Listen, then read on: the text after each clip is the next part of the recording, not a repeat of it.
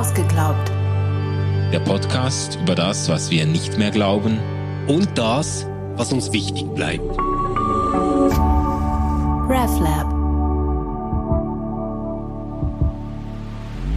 Ja, hallo zusammen. Herzlich willkommen zur Zwischenfolge von Ausgeglaubt, in der wir eingehen auf eure Fragen zu den Hauptfolgen.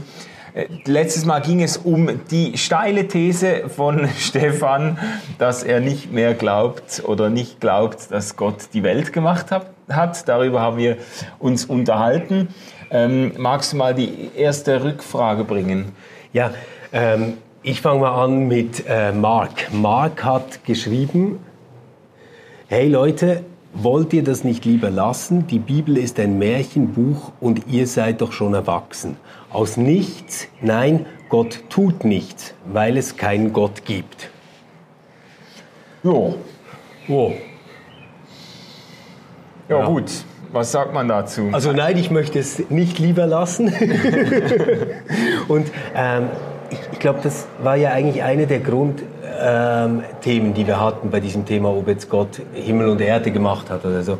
Ja. Ähm, dass es eigentlich gar nicht so sehr darum geht zu beschreiben, ähm, wer Gott ist, sondern dass das hilfreich ist, um Erfahrungen, die Menschen haben mit Gott oder dem Heiligen oder wie auch immer, in eine Bildersprache zu bringen. Mhm. Also mhm. sich zu denken, die Person, die ich in meinem Leben ständig erfahre und die da ist, ist auch die Person, die alles zusammen gemacht hat und ja. alles hängt, ähm, ist, ist miteinander in Verbindung und hängt zusammen. So, mhm. mhm. ich das gesagt. Ja, also ich finde die Rückfrage insofern spannend, dass es, wir haben ja immer wieder solche Rückfragen, die in die, mhm. ja, in die Richtung gehen. Äh, Leute, die sagen, ja, also dass ihr euch da als erwachsene Menschen äh, ernsthaft noch mit solchen Fragen beschäftigt, ähm, das ist ja ein gutes Zeichen. Das spricht dafür, ja. dass Leute unsere äh, Podcasts und Videos anschauen, die eben nicht einfach schon selbstverständlich äh, kirchlich sozialisiert sind und denken, das ja ist natürlich. Nur weil wir Werbung geschalten haben. Ja, meinst du, ja. Ja gut genau. Das nein, nein, klar. Nee, aber ich finde das eigentlich ein gutes Zeichen. Aber mhm. äh, der Gedanke dahinter, äh, dass, also man, man, könnte jetzt sich streiten und sagen, ja, wer, wer kann äh, die besseren Gründe vorlegen oder wer kann den Beweis antreten? Also äh, wenn das jetzt die Erwartung wäre, dass wir einen Gottesbeweis vorlegen, dann würde ich gerne die Waffen strecken, aber das, die gegenteilige Behauptung, dass es Gott nicht gibt, ist genauso schwer zu beweisen. Ja, und ich finde also, find halt immer die Frage spannender, ähm wenn wir darüber diskutieren, was es denn bringt, in einem bestimmten Zusammenhang von Gott zu sprechen. Mhm. Also quasi, was ist der Mehrwert, wenn wir da äh, von Gott reden und was verlieren wir, wenn wir es nicht mehr tun? Ja. Und für mich wäre jetzt Gott ein sehr wichtiger und sinnvoller Begriff, weil er anzeigen kann, alles hängt mit allem zusammen und wir tragen Verantwortung, die größer ist als ähm, für unseren kleinen Garten und für uns selbst. Ja. Ja. Aber wir sind auch in etwas gehalten, das mehr ist ja. als äh, unsere Stockwerkeigentümerversammlung. Genau. Und auch so dieser Gedanke, sein Leben zu empfangen als eine als eine Gabe, die nicht selbstverständlich genau. ist. Und das, ist, ja. das geht auch in eine Antwort, die ich auf eine andere Frage ähm, gegeben hätte, nämlich von mhm. ähm, äh, Tobi, der Tobi, sagt, ja. äh, ähm, ich habe mir das ganze Video angeschaut, schade, dass ihr, mich, dass ihr nicht sagt, was es bedeutet, dass Gott der Schöpfer ist. Was heißt das für euch, Manuel und Stefan?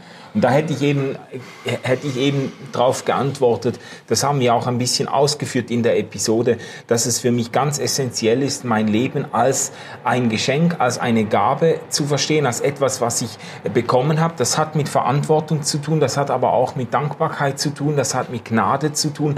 Das ist für mich, das ist für mich so eine Grundbefindlichkeit des Lebens. Das ist extrem wichtig für mich und ich glaube auch, das hat wirklich Auswirkungen, Konsequenzen. Ähm, ähm, in meinen Alltag hinein, in die Art, wie ich mit anderen Menschen umgehe, in die Art, wie ich mein Leben verstehe, wie ich mit meinen Ressourcen umgehe und so weiter. Das ist eigentlich eine sehr, so dieser, dieser erste Glaubens, äh, ähm, die erste Glaubensaussage, ich glaube an, an Gott, den Schöpfer von Himmel und Erde, ist für mich eine ausgesprochen relevante Geschichte. Ja, ja. ja und, und für mich kommt, kommt da noch dazu, dass ich sagen würde, naja, ich, ich kann das alles als riesigen Zufall sehen, als wildes Chaos, in das ich irgendwie hineingeworfen bin. Oder ich kann auch sagen, nein, da ist ähm, jemand, ähm, der mich lieb hat, der aber auch alles andere, was um mich selbst herum stattfindet, lieb hat. Und das ja, gibt, gibt für mich schon ein sehr anderes Lebensgefühl. Ja, ja. ja voll. So, jetzt kommen wir quasi nochmal nahe an diese erste Frage ran, aber von der ganz anderen Seite. Ähm, ich suche es kurz raus. So, ähm, das war Celine. Celine hat geschrieben, hey ihr zwei, ich finde das etwas seltsam bei euch. Naja, wir auch. ähm, also entweder ist die Bibel Gottes Wort oder nicht. Wenn sie Gottes Wort ist, könnt ihr aufhören, darüber zu diskutieren, ob es wahr ist. Wenn nicht, müsst ihr gar nicht darüber streiten. Also Celine schreibt dann noch äh, weiteres und dass es auch Folgen gegeben hat, wo sie das besser fand. Aber dann lieber Gruß an uns. Schön. Ja.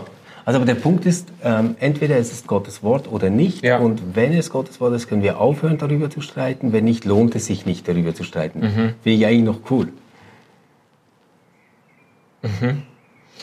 Aber der, den einen Teil der Frage verstehe ich jetzt nicht, wenn, es, wenn die Bibel Gottes Wort ist. Also selbst wenn ich, also das hängt jetzt wahrscheinlich davon ab, wie man diese Aussage versteht, die Bibel ist Gottes Wort. Aber selbst wenn ich das unterschreibe, äh, dann heißt das ja immer, dann ist das ja immer noch ja. nichts weiter als eine vortreffliche Vorlage, sich eben darüber zu unterhalten und da, äh, sehr wohl darüber zu streiten, weil man genau. ja ein, einen, einen Text auch äh, interpretieren und diskutieren muss. Ja, und ich glaube, das ist doch eigentlich vielleicht der Unterschied jetzt zu diesem Wahrheitsverständnis, das in der Frage kommt, dass ich und ich glaube du auch, oder wir, wir würden vielleicht sagen, naja, die Bibel ist nicht Gottes Wort, aber die Bibel wird immer wieder zu Gottes Wort. Mhm. Und das wird sie dann, wenn Menschen äh, sich mit ihr auseinandersetzen, wenn äh, Menschen zusammen darum ringen, was jetzt da welche Bedeutung hat für die Gegenwart, ähm, dann können diese Menschen hoffen, dass jetzt Gott durch dieses Wort zu ihnen spricht. Mhm. Mhm.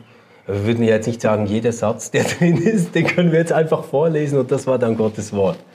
Ja gut, Aha. ich kenne, oh. nein, ich würde das, ich würde das auch nicht mehr so sagen, mhm. aber ich kenne natürlich schon äh, Menschen, die tendenziell äh, in die Richtung neigen und sagen, ja, Gottes Wort, das bedeutet, das ist ein Text und das ist genau äh, Satz für Satz und Wort für Wort, was Gott zu uns sagt. Aber selbst Leute, die das glauben und die davon überzeugt sind, selbst diese Leute kommen ja gar nicht umhin, dann die Texte genauer anzuschauen und zu sehen, ah, okay, hier wird uns eine Geschichte erzählt. Also die Geschichte, die hat offenbar eine Moral oder eine Aussage oder irgendwie so, oder muss man sich jetzt mit ja, Figuren identifizieren? Exakt, oder nicht, da, da kommt man ja nicht, ja. nicht drum herum. Man, wenn man da irgendwo aufschlägt ja.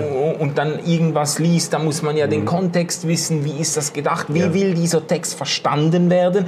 Und das finde ich eben das Spannende bei der Schöpfungs... Äh, bei der Schöpfungsgeschichte oder bei den Schöpfungsberichten, dass, ähm, dass man sich eben berechtigt die Frage stellen kann, wie wollen diese Texte denn gelesen werden? Und es gibt so eine, eine ich sage jetzt mal, konservativ evangelikale Lesung der Schöpfungsberichte, die eigentlich sehr viel mehr von der Aufklärung und von einem ganz rationalistischen mhm. äh, ähm, äh, Weltbild geprägt ist, als von einer äh, biblischen oder auch historischen Betrachtungsweise. Da versucht, dann liest man die Texte und hat das Gefühl, da wird jetzt beschrieben, was in den ersten 24 Stunden geschah und was dann in den zweiten 24 Stunden geschah ja. und so.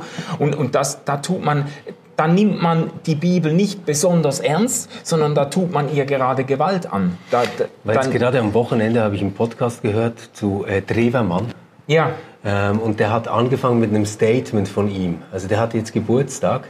Ähm, und der ja, hat dann genau. angefangen mit einem Statement von ihm, wir müssen die Bibel nicht wörtlich nehmen, sondern ernst. Ja. Das finde ich äh, in dem Zusammenhang gut. Damit will ich jetzt nicht sagen, dass Leute, die sagen, dass das ähm, zu Gottes Wort werden kann, das dann nicht ernst nehmen. Im Gegenteil. Ja, ja. Aber ich glaube, es ist wichtig, dass wir uns klar machen, dass die Interpretation da ähm, eine große Rolle spielt. Genau. Jo, Manu, weißt du, wozu wir nächstes Mal irgendwas nicht glauben? Äh, das ist eine gute Frage, das kann ich dir auswendig nicht sagen. Kannst du dir auswendig nicht sagen. Also, ähm, wenn ihr es wissen wollt, dann äh, schaltet wieder ein in einer Woche. Ähm, ist es ausgeglaubt und vielleicht, ich, ich habe so im Hinterkopf, dass da mal ein Ausgeglaubt kommt, wo Manu etwas nicht glaubt. Aber ganz sicher bin ich nicht mehr. Gut, ähm, eine gute Woche euch ähm, und tschüss zusammen. Wir sehen uns wieder. Tschüss zusammen. RefLab